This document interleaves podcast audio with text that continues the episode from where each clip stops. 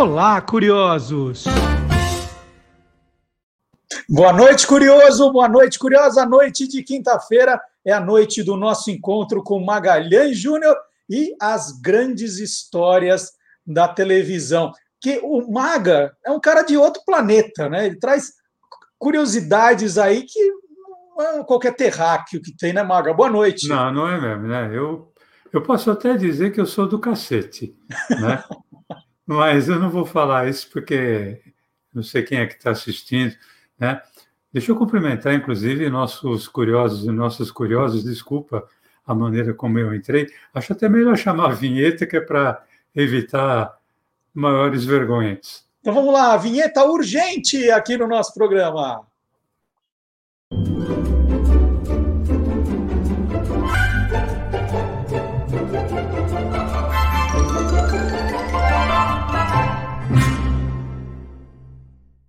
Calma que vocês já vão entender esse monte de trocadilho que a gente fez na abertura.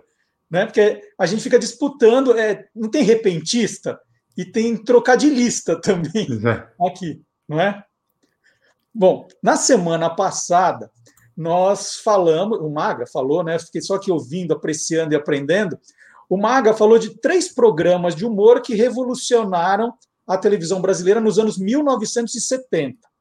E aí, também na semana passada, muito se falou, muitas homenagens foram prestadas ao humorista Bussunda, né? Foi 15 anos da morte do Bussunda na semana passada. Ele ganhou documentário no, no Globoplay, matérias em telejornais. E aí era importante né, falar de, de, outro, de outro grupo, né, Maga, que mudou também a cara do humor, não é isso? É, a gente vai mudar de década, né, Marcelo? Semana passada nós falamos da década de 1970. Vamos então falar do humor ali dos anos 1990 com Caceta e Planeta Urgente, hum. né?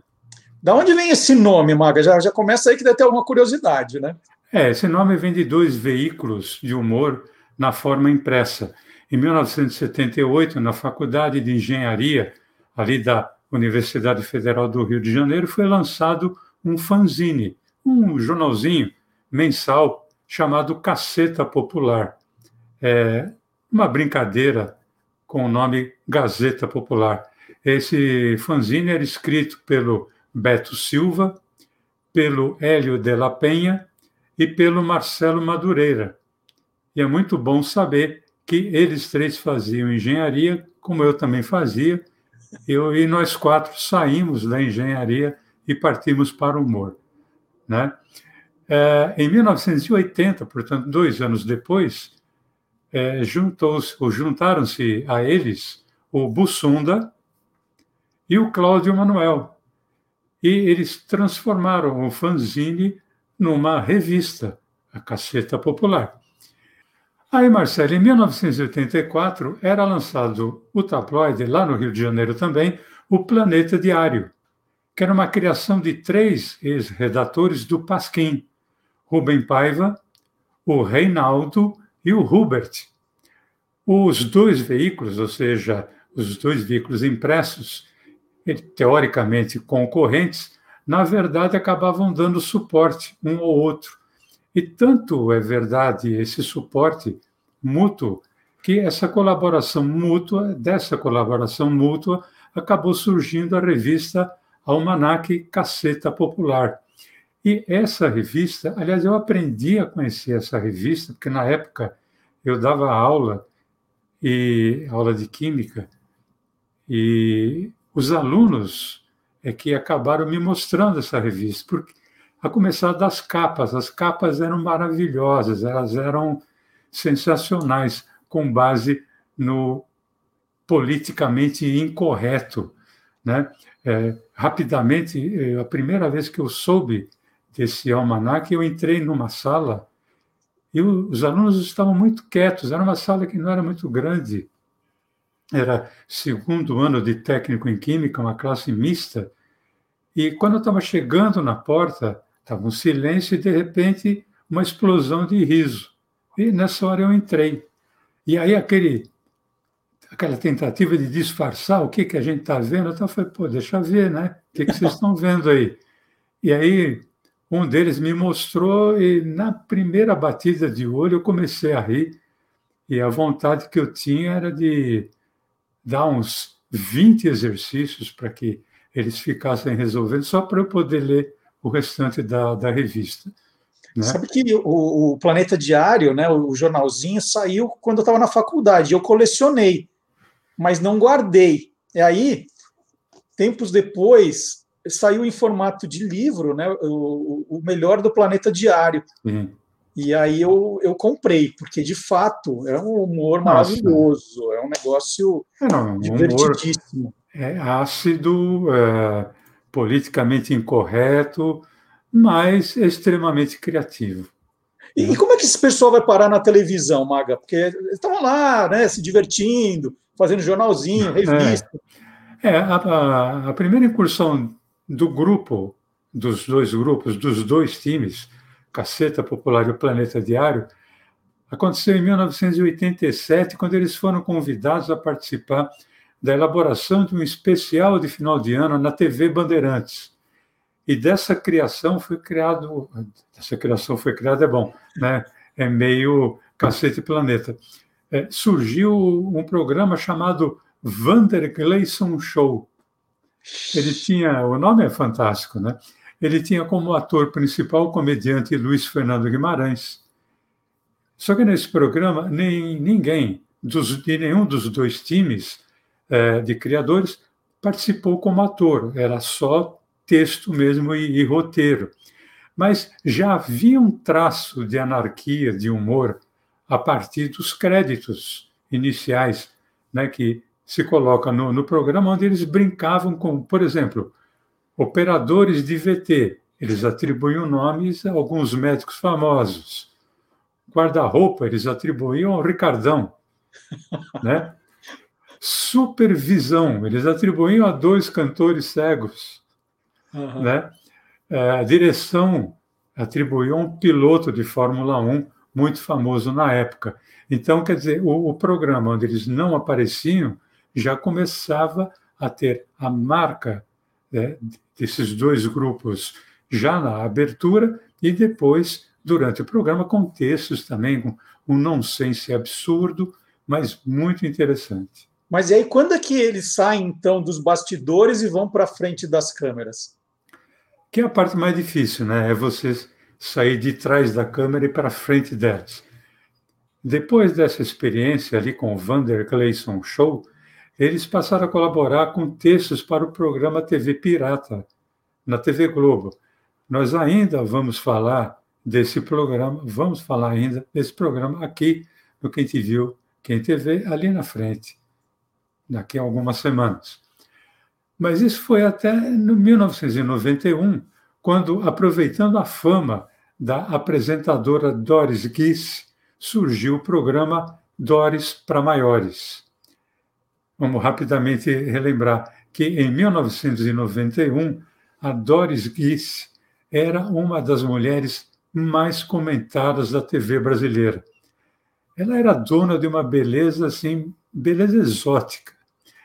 Ela teve uma ascensão inclusive meteórica, porque ela passou de modelo de abertura de novela, aquela que entra muda e sai calada, para apresentadora do Jornal de Vanguarda na TV Bandeirantes e logo depois como apresentadora do Fantástico. Né? Uma coisa uhum. meteórica. E foi isso o que, principalmente, a, ela ser apresentadora do Fantástico é que a levou a ter um programa com o seu nome, Doris para Maiores, que era um programa que misturava jornalismo, jornalismo com humor e vice-versa a Doris Guiz fazia às vezes de âncora do programa, dando manchetes ali de notícias que eram transformadas em cena por quem? Justamente pelo pessoal do Caceta Popular e do Planeta Diário. Olha só. É, tem um vídeo que a gente vai mostrar agora que traz um viés irônico e humorístico a respeito da privatização da Uzi Minas que ocorreria no governo Collor. Vamos ver. Seguindo o exemplo do nosso presidente, que tá que é pele e osso, o Estado brasileiro, cansado de ser chamado de elefante, anta e rolha de poço, resolveu acabar com as gordurinhas cortando o açúcar, a lasanha e algumas estatais indesejáveis.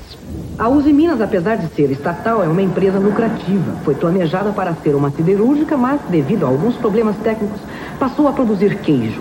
Graças à Uzi Minas, o Brasil é hoje autossuficiente em queijo de Minas. Esse aqui é um queijo Minas totalmente brasileiro. E esse aqui é um queijo Minas japonês, fabricado pela multinacional Agino Morita, que quer comprar a Uzi Minas. Vamos ver qual deles o povo prefere. O queijo Minas brasileiro, que é coisa nossa, orgulho da nossa pátria, ou o queijo imperialista das multinacionais? Gostou do queijo da Uzi Minas? Ótimo.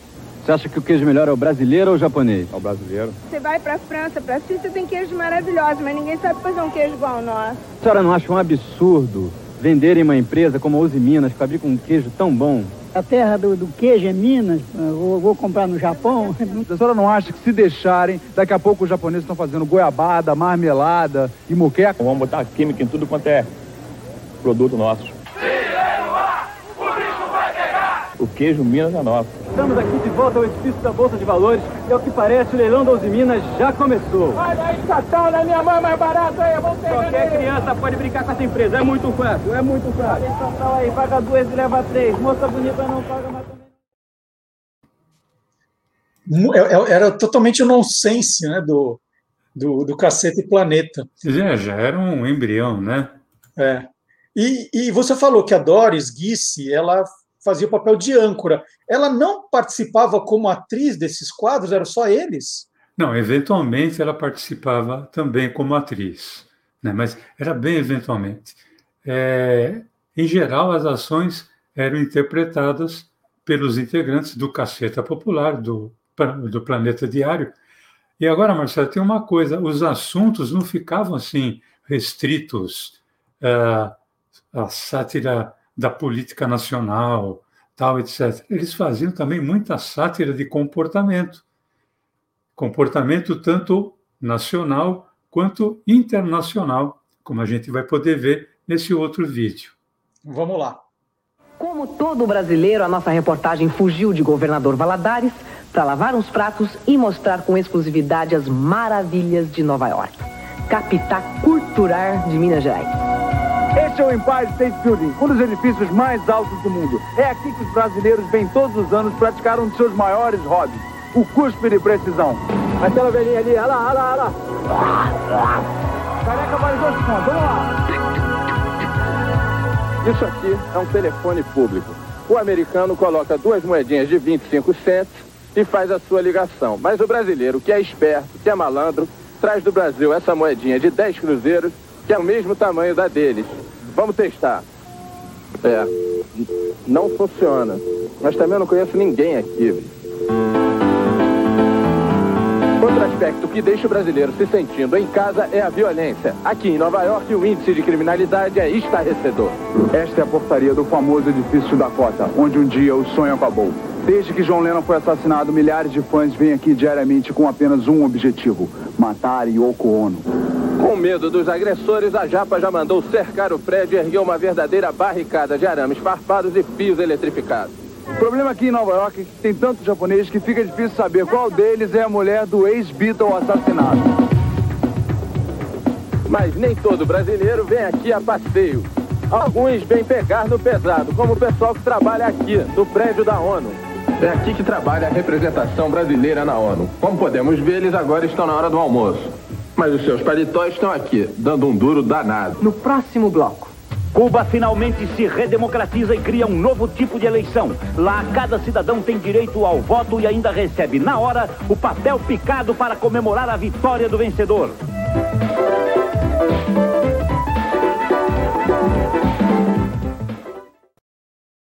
Ô, Mag, e Doris para maiores ficou quanto tempo no ar, hein? ficou apenas um ano, o ano de 1991, né? E por quê? Porque aí o programa acabou, mas o pessoal do Caceta e Planeta, Caceta Popular, Planeta Diário, eh, já tinha mostrado serviço, né? Então, no ano seguinte, em 1992, a Globo lançou, em caráter mensal, o programa Caceta e Planeta Urgente. Essa, a estrutura desse programa era praticamente igual ao programa Dores para Maiores. Só que a âncora do programa ficou sendo uma jornalista linda também, que era Kátia Maranhão. E o programa de estreia coincidiu justamente com o mês em que ocorreu aqui no, no Brasil o Grande Prêmio de Fórmula 1. É um prato cheio para os cacetas e para os planetas. Vamos ver. Boa noite. Está no ar Caceta e Planeta Urgente. Você vai ver no programa de hoje. Aqui no bairro de Interlagos, em São Paulo, os moradores já cansaram de pedir providências às autoridades. Os carros passam em alta velocidade, impedindo a travessia da pista. É urgente a colocação de um quebra-mola ou uma passarela por aqui. Aqui na convenção do PSDB, os ânimos continuam exaltados. Os tucanos estão lançando em cadeia nacional o programa Você Não Se Decide. E você também pode participar dessa indecisão. É só responder a pergunta: você acha que os tucanos devem continuar na dúvida? Ligue 666 se você acha que talvez, ou 999 se você acha que depende. É a pátria de macacão e capacete. São 150 milhões de mecânicos em ação nessa nova paixão nacional, onde o motor é japonês, a carroceria é italiana, a equipe é inglesa e o salário em dólar. O circo da Fórmula 1. Acelera, caceta planeta, vamos lá.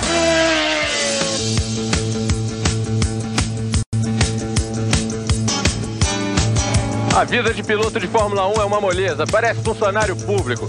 Os caras chegaram aqui há duas horas e já vão largar. Olha aí, largaram.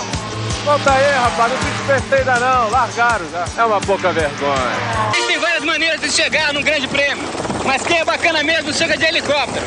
É impressionante a quantidade de helicópteros que tem por aqui, meus amigos. Os pilotos têm maior dificuldade de encontrar uma vaga para estacionar. Aí, meu irmão, tem que pagar. Volta aí, mané. Tem que pagar. Cadê? Pra direita, pra direita, pra direita. Pra esquerda agora, pra esquerda. Isso, deixa solto. Deixa solto, vem. É só descer, meu irmão. É isso aí. Valeu. Valeu, beleza. Aí, meu irmão. É senzinho aqui na minha mão, senão a rã lataria por esse pneu todo, valeu? valeu? Alguma vez uma namorada sua já disse acelera, Ayrton?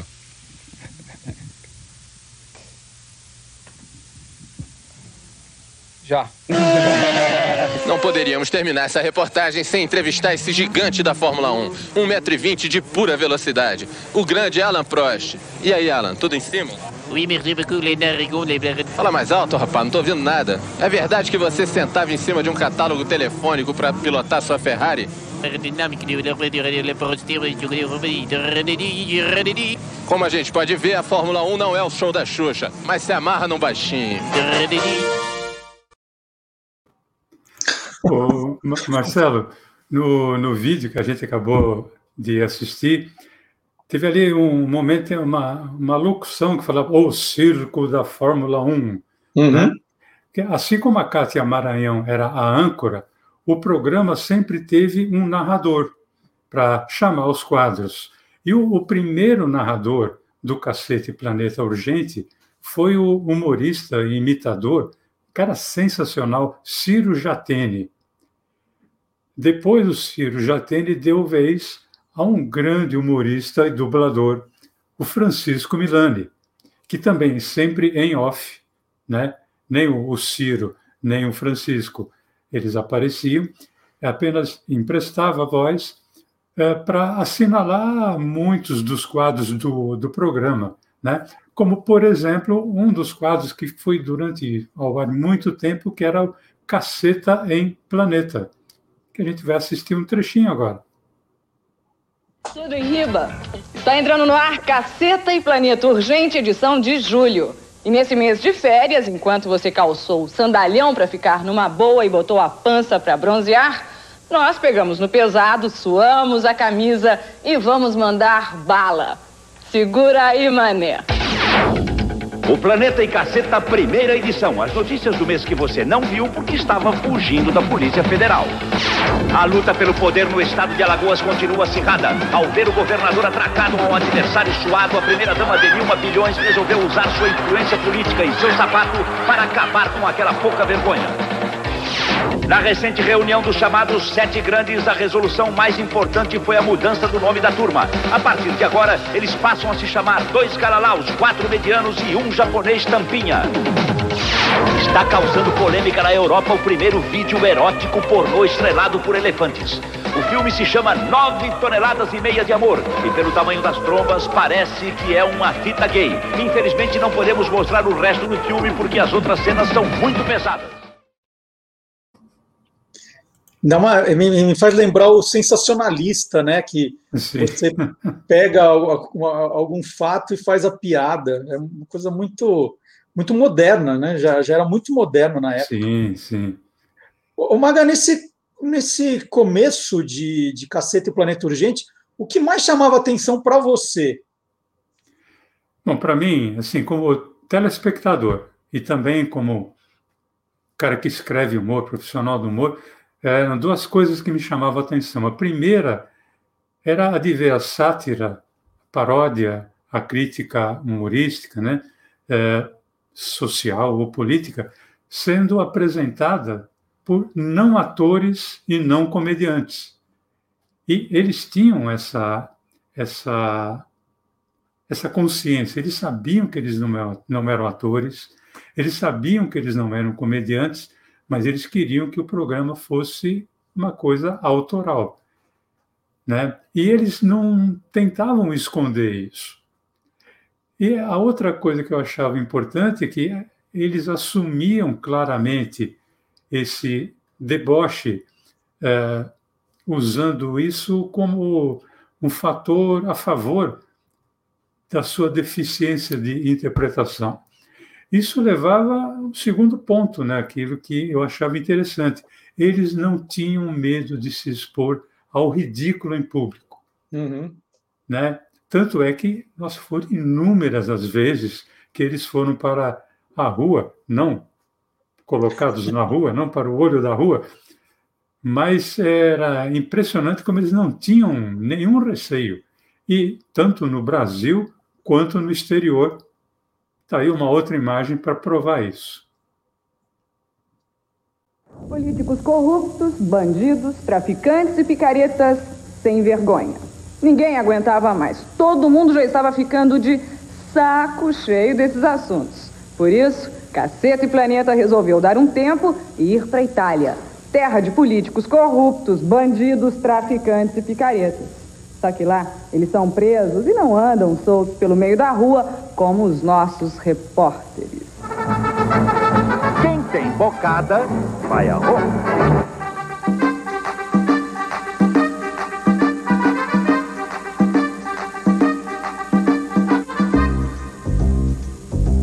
La donne mobile numa CPI convocada pelo imperador Diocleciano no século V a.C., Rômulo e Remo foram acusados pela própria mãe, Dona Loba, de roubarem o leitinho das crianças. Depois da primeira mamata, a corrupção na Itália nunca mais parou. Este é o famoso Coliseu, uma obra faraônica cuja concorrência foi vencida por uma empreiteira greco-baiana. O Coliseu de Roma ficou conhecido como um dos maiores escândalos das obras públicas na Itália. Além de ser superfaturada, a obra ficou incompleta e foi feita com material de quinta categoria. Até hoje está em ruínas. É uma vergonha. Alguém precisa passar a Itália limpo. Depois de séculos de corrupção e safadeza, os italianos resolveram botar a mão na massa e acabar com essa pouca vergonha. E assim, numa atitude macha e corajosa, a justiça italiana deu início à famosa Operação Mãos Limpas. Para iniciar a Operação Mãos Limpas, o governo italiano não mediu esforços e encomendou uma bacia, uma toalha e um sabonete. Estamos fazendo a verdadeira operação mão limpa. Manipolite. Manipolite. Você tem as mãos limpas? Não pega isso. Manipolite. Não sempre. Lasciami. Eu vou até uma sujeira aqui. Tá porco. Vocês estão em alguma falcatrua? Vocês estão envolvidos com alguma corrupção? Vamos lavar a mão. lavar, que depois vai ficar ruim. E l'asciugamano non l'avete, questo, bellissimo. Sua mãe não lhe ensinou a lavar a mão antes das corrupções? Ma voi parlate tanto per sentirlo dire, io mica sono corrotta, siete voi corrotti, cari. Só precisei da legenda ali, que tinha hora que não estou entendendo nada.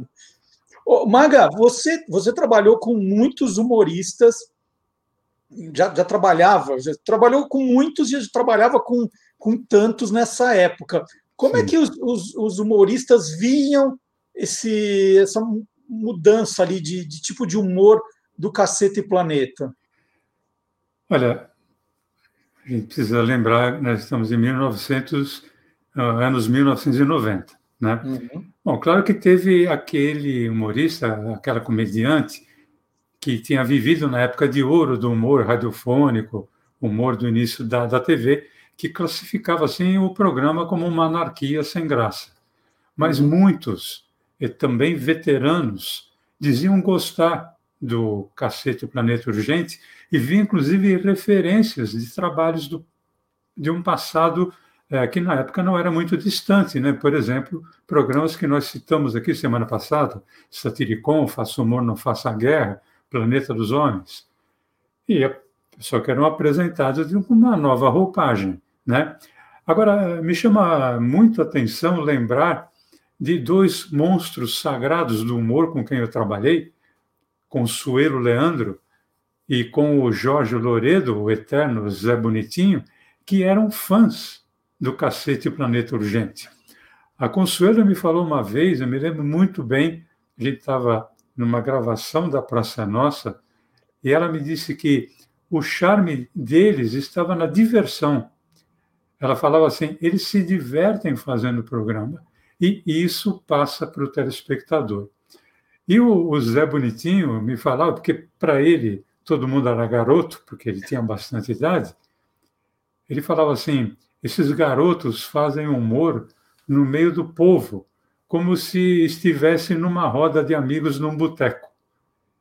E, vamos falar a verdade, não é qualquer um que faz assim a coisa que é complicada, fazer humor de uma forma tão simples.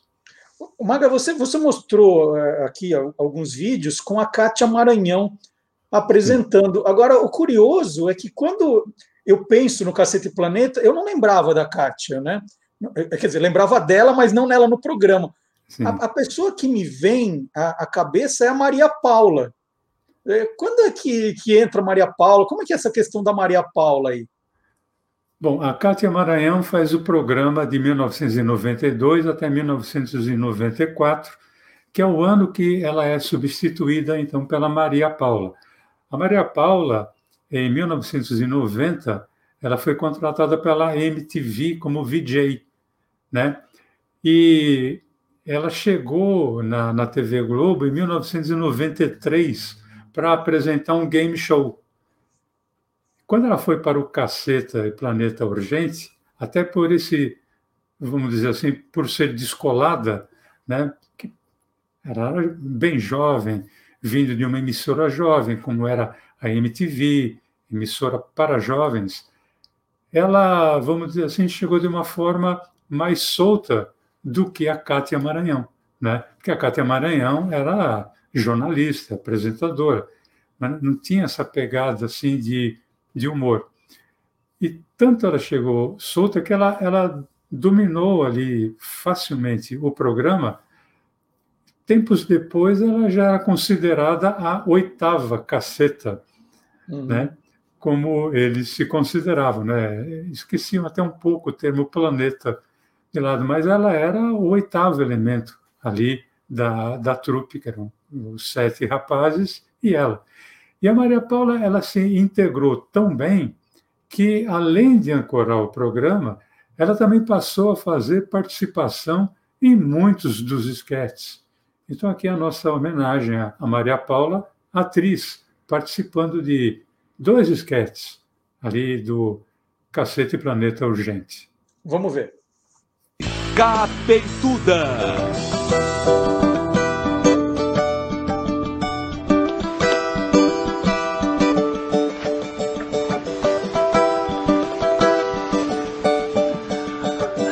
Isso aí, Bentinha.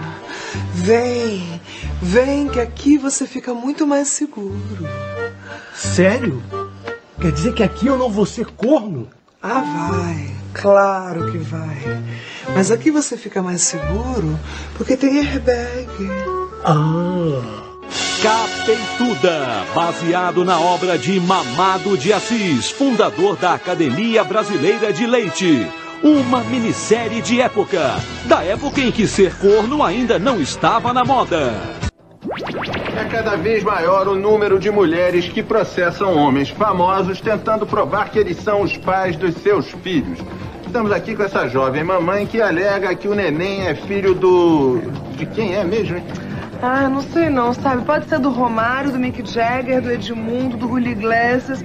Ah, é, eu sou meio distraída, sabe? Também é muita gente, um entra e sai danado. Mas vem cá, se tem essa dúvida toda, só resolve fazendo o teste do DNA. Ih, DNA só não vai adiantar não. Acho melhor a gente fazer um teste de DNB, DNC, DND. Vou fazer até DNZ logo.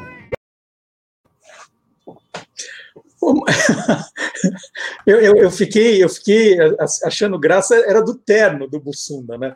Não, era Aquele impressionante. terno é. É sensacional. Era ele, ele era assim um conjunto de, de Dimocó, né? É. Eram, eram cinco de Dimocó juntos.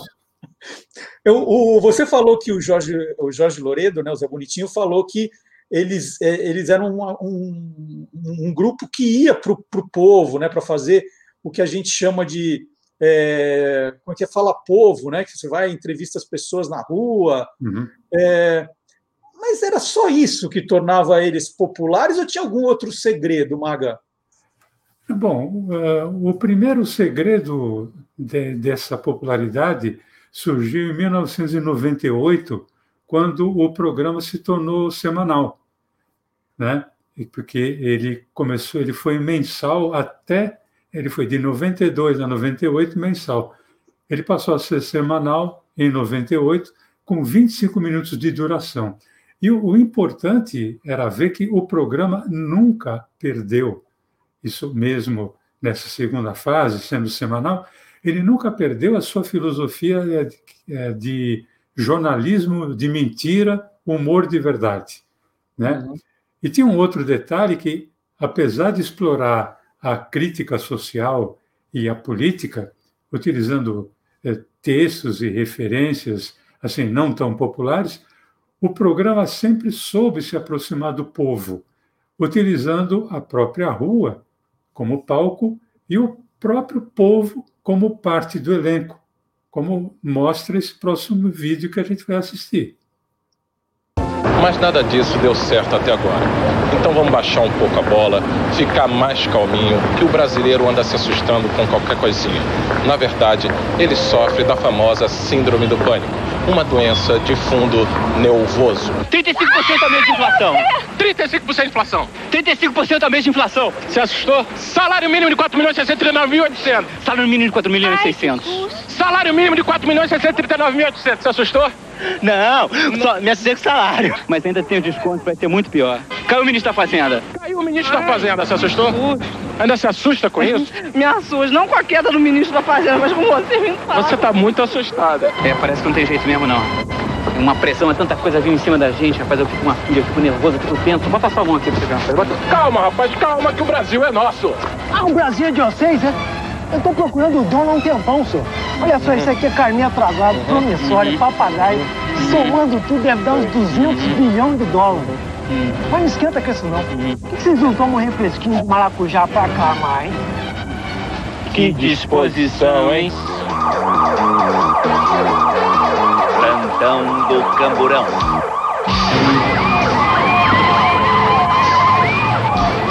Estamos aqui mais uma vez no plantão do Camburão. Sempre correndo atrás do crime e do prejuízo. Olha lá, olha lá. Detetive Rochinha acaba de chegar na periferia de São Paulo, onde o perigoso assaltante tenta manter uma velhinha sob refém. Olha lá. Olha lá. O policial tenta manter um diálogo com o fascino. Ele tenta fazer exigências, ele impõe um ritmo às negociações.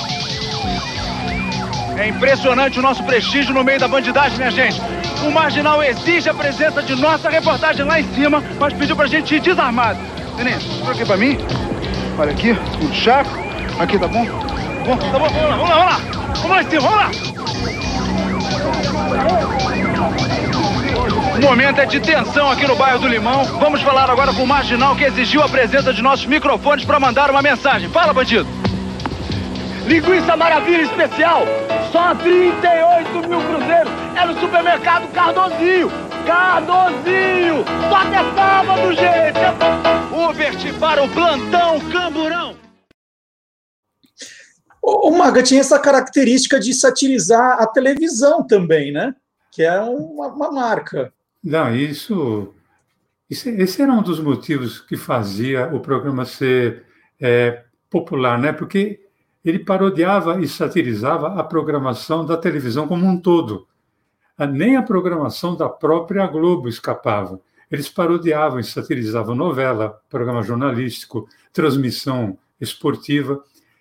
Da mesma, da mesma forma, eles criaram personagens fixos que caíram no gosto do povo. Por exemplo, o seu Creyson, né, que era interpretado pelo é. Cláudio Manuel, né, com suas dicas de portugueses. É, e tinha um outro, que é, esse era um dos meus preferidos, a dupla Massaranduba e Montanha. Eles tinham um cachorro chamado Saddam, né? Eu pegava o gancho ali do Saddam Hussein. É, esse quadro do Massaranduba com Montanha se chamava O Diário de um Macho. E ele contava o cotidiano de dois marombados de academia, que seja lá qual fosse o motivo, o negócio era dar porrada. Vamos ver? Vamos lá. Diário de um Macho. Episódio de hoje: Massaranduba contra Mestre Lee. Querido Diário. Aliás, querido não, que querido é coisa de pessoas modernas e de muita sensibilidade. Parrudo Diário. Hoje eu fui ao cinema e levei o Montanha para ler as legendas para mim. Eu não posso ver esses filmes românticos. Me dá mal vontade de chorar. Quer dizer, de chorar não, que tu sabe que eu não choro. De suar pelo olho. Eu também sou muito sentimental, Massaranduba. Sentimental espadão, mas sentimental. Isso! Dá porrada no chinês! Vai pro Manchu, enxular pro China! Me diz uma coisa, Montanha. Tu acha que eles vão ficar juntos no final? Deixa de ser burro, Massaranduba. Tu não entende nada de cinema, rapaz. Não vê que os caras não se gostam?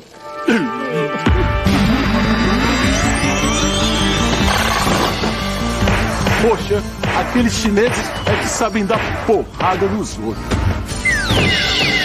É, Massaranduba. A cultura oriental é muito rica. É um povo muito artístico, muito ligado às artes marciais. Sabe, Montanha, eu já tô cansado de porrar em português. Eu queria dar porrada em chinês que nem os caras lá do filme. Hoje em dia, quem dá porrada em apenas uma língua não tem a menor chance no mercado de trabalho. É, Massaranduba. É a globalização aí. Se eu pego essa tal globalização, eu encho ela de porrada. Caraca! Massaranduba, que coincidência aí! Uma academia de artes marciais aí. Academia do Mestre Lee. Vamos lá, Montanha, vamos fazer a inscrição entre sem bater? Qual é a graça?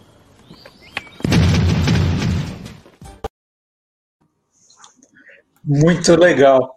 É, e, tinha, e tinha o componente do, do futebol também, né? Que eles gostavam muito, falavam Nossa, bastante. Né? Isso não faltava, né? Eu acho que não tem quem não se lembre do Cacete Planeta Urgente em tempo de Copa do Mundo, né?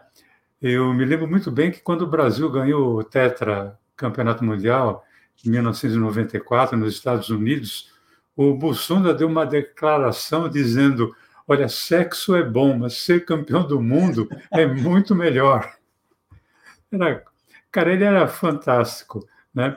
O futebol esteve tão presente na, no Cacete Planeta Urgente que um dos quadros fixos do programa era o cotidiano do Tabajara Futebol Clube. Né? O time que tinha o craque Marrentinho, que era inclusive interpretado pelo querido Bussunda. Tinha gente até que comprava a camisa do Tabajara, ó. Tinha uns malucos que compravam, ó. Você vê? Olha Pô, só. Torcedor quando- do, do Tabajara, desde Marrentinho aqui. Deu- Nossa, o, Marrentinho deve estar muito feliz viu, em ver essa camisa exposta aí. E dá para a gente relembrar um, um- um trechinho aí do Tabajara Futebol Clube, Marcelo. Vamos lá. Meu time. Seis meses já se passaram e até agora, nessa sua primeira excursão, o Tabajara Futebol Clube não perdeu pra ninguém! Isso talvez se deva ao fato de até agora a equipe não ter jogado nenhuma vez! Ô, Dom Ratão, dá uma paradinha pra gente dar uma esticada aí. Já tem mais de seis meses que a gente tá nesse carro. Fala sério aí. Pô, vocês titulares reclamam de tudo, hein? E eu que tô aqui há seis meses empurrando esse carro. Eu queria estar aí dentro também.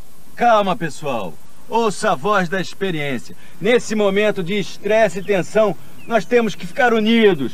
Temos que ficar juntos. Junto pra enxulapar esse argentino picareta. Vamos lixar! Vamos lixar! Calma, calma, calma. Usted está muy nervioso, pero yo tengo una sorpresita. Mañana faremos el primer juego de nuestra excursión internacional.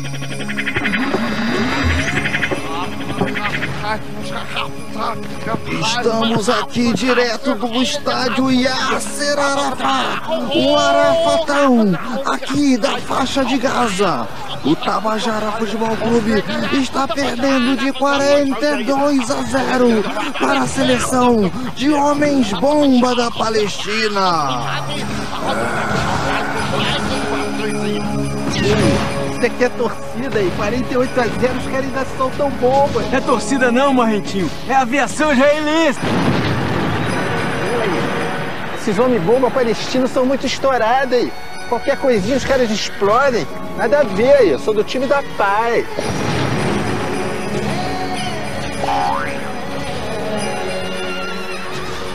Pô aí, esse gol não valeu não aí. Foi de mão aí. Tomou safado aí. Calma, Marrentinho. Você perdeu a cabeça, rapaz. Perdi não. A cabeça tá aqui, a mão também.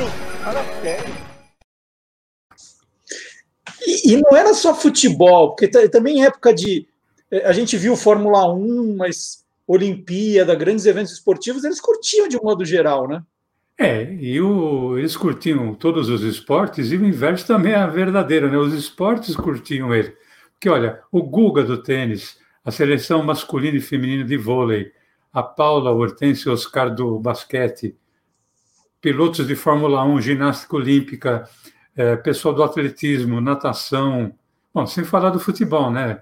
Zico, Pelé, Renato Gaúcho, Romário, Ronaldo Fenômeno, todo mundo curtia até mesmo um possível escracho ali que o, o Caceta e Planeta viesse a dar.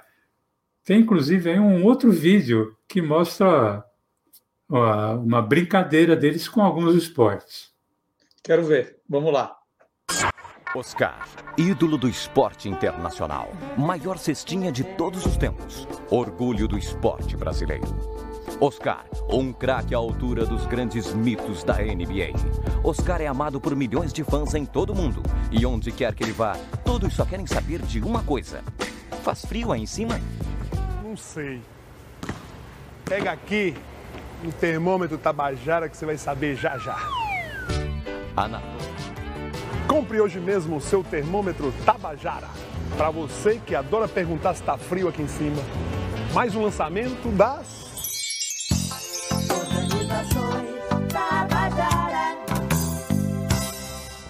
Guga Guga, a novela que prestigia o esporte nacional. Mas que que é isso?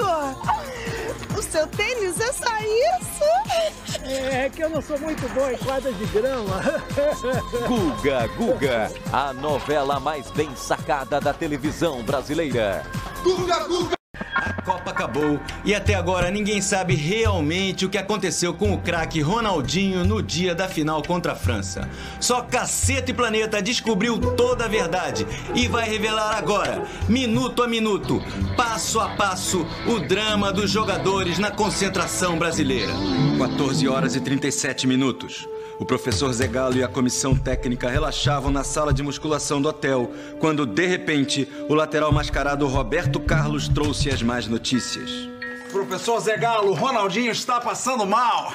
E daí, você também está passando mal. O Rivaldo está passando mal. O Leonardo não acerta um passe. Mas nós estamos na final. O Penta é nosso, o Penta é nosso. Cinco ases. Ganhei. São tantas convulsões. 20 horas e 45 minutos. Faltava pouco para começar a partida quando Ronaldinho finalmente chega no vestiário brasileiro. Ah, Ronaldinho, vesta a sua camisa, você vai entrar em campo. Mas, seu Zagallo, eu não posso jogar, eu não tô me aguentando em pé, tô muito estressado. Mas então, nada melhor do que uma peladinha pra relaxar. Ah, tudo bem, eu já tenho a solução. Me dá essa camisa aqui que eu vou entrar no lugar do Ronaldinho. Eu também sou careca, ninguém vai perceber a diferença. Mas você não é jogador. Tudo bem, eu também não sou médico, eu sou ortopedista. Vamos lá, pessoal. Na hora do corner, é você que sobe pra cabecear, eu.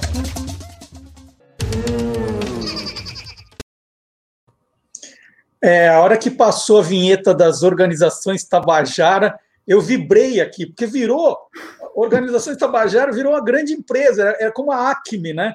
É, a Acme fazia aqueles produtos impossíveis. E as organizações Tabajara era tudo que de pior tinha inventado, né? Coisa meio de. Olha, você sabe que tem uma faculdade lá no sul do país, e o nome era Faculdade Tabajara. E a instituição teve que mudar o nome porque por causa do sucesso do quadro, do, do programa, os alunos se recusavam a receber o diploma de uma instituição chamada Tabajara. Né? Não, isso parece piada feita, mas não, é, é verdade, aconteceu mesmo. E eu acho que seria legal a gente relembrar um comercial das organizações Tabajara, né, Marcelo? Eu topo, vamos lá. Você não aguenta mais ir na casa da sua namorada. E na hora que você está dando aquele amasso, o cachorro tarado dela sempre cisma de acasalar com a sua perna, não é mesmo? Pois agora seus problemas acabaram. Nunca mais suas pernas passarão por essa situação constrangedora. Chegou o novo e revolucionário Dog Bimbada Repelator Tabajara. Totalmente discreto e de fácil colocação, o Dog Bimbada Repelator Tabajara mantém afastado o caminho tarado, traumatizando o animal para toda a vida. Nunca mais nenhum vira-lata pulguento vai querer fazer amor com a sua perna. Compre hoje mesmo o seu sensacional Dog Bimbada Repelator Tabajara. Mais um lançamento exclusivo das Inimitáveis. Organizações Tabajara. Maga, sensacional. E, e eu, eu vou fazer aquela pergunta para finalizar que sempre te coloca, deixa de saia justa na fogueira. Para a gente encerrar, eu queria que você lembrasse de um grande momento é, do programa que tenha te marcado muito, assim. Um, um, um momento, qual foi? Como eu diria, uma saranduba de saia justa, não, porque isso é coisa de gente delicada. Olha, Marcelo, o, o Cacete Planeta Urgente, com esse título, ele ficou no ar de 1992 até 2010. Ele rendeu longa-metragem, livro de piada, disco, paródia de novela, de filme, sátira de político renomado. Passou por cinco Olimpíadas, cinco Copas do Mundo, dois papas, quatro presidentes civis aqui no Brasil, um impeachment, um impeachment então, olha, muita coisa me marcou. Agora, se você me perguntar o que me emocionou, eu vou dizer que foi o dia em que três deles, o Cláudio Manuel, o Hélio de la Penha e o Marcelo Madureira, fizeram uma visita à Praça Nossa.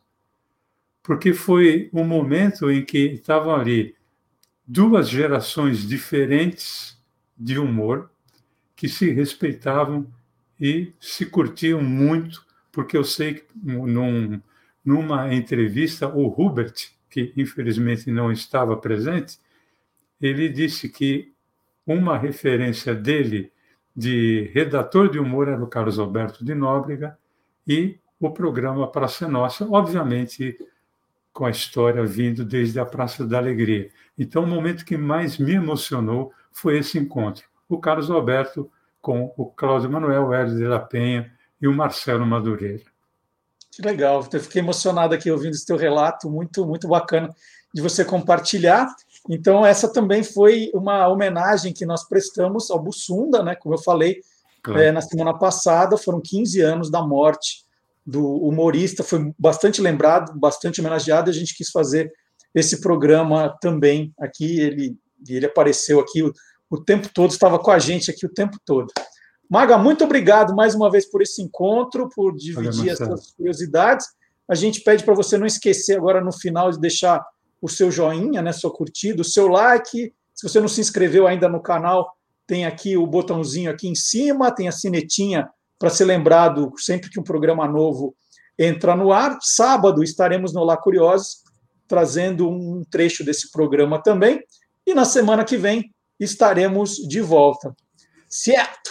Certo. Estaremos aqui com as organizações Magajara, né? é isso. Mas vai, vai ser muito legal também. Grande abraço, Marcelo. Grande até abraço semana que vem, Maga. Pessoal, até semana que vem. Até. Tchau, tchau.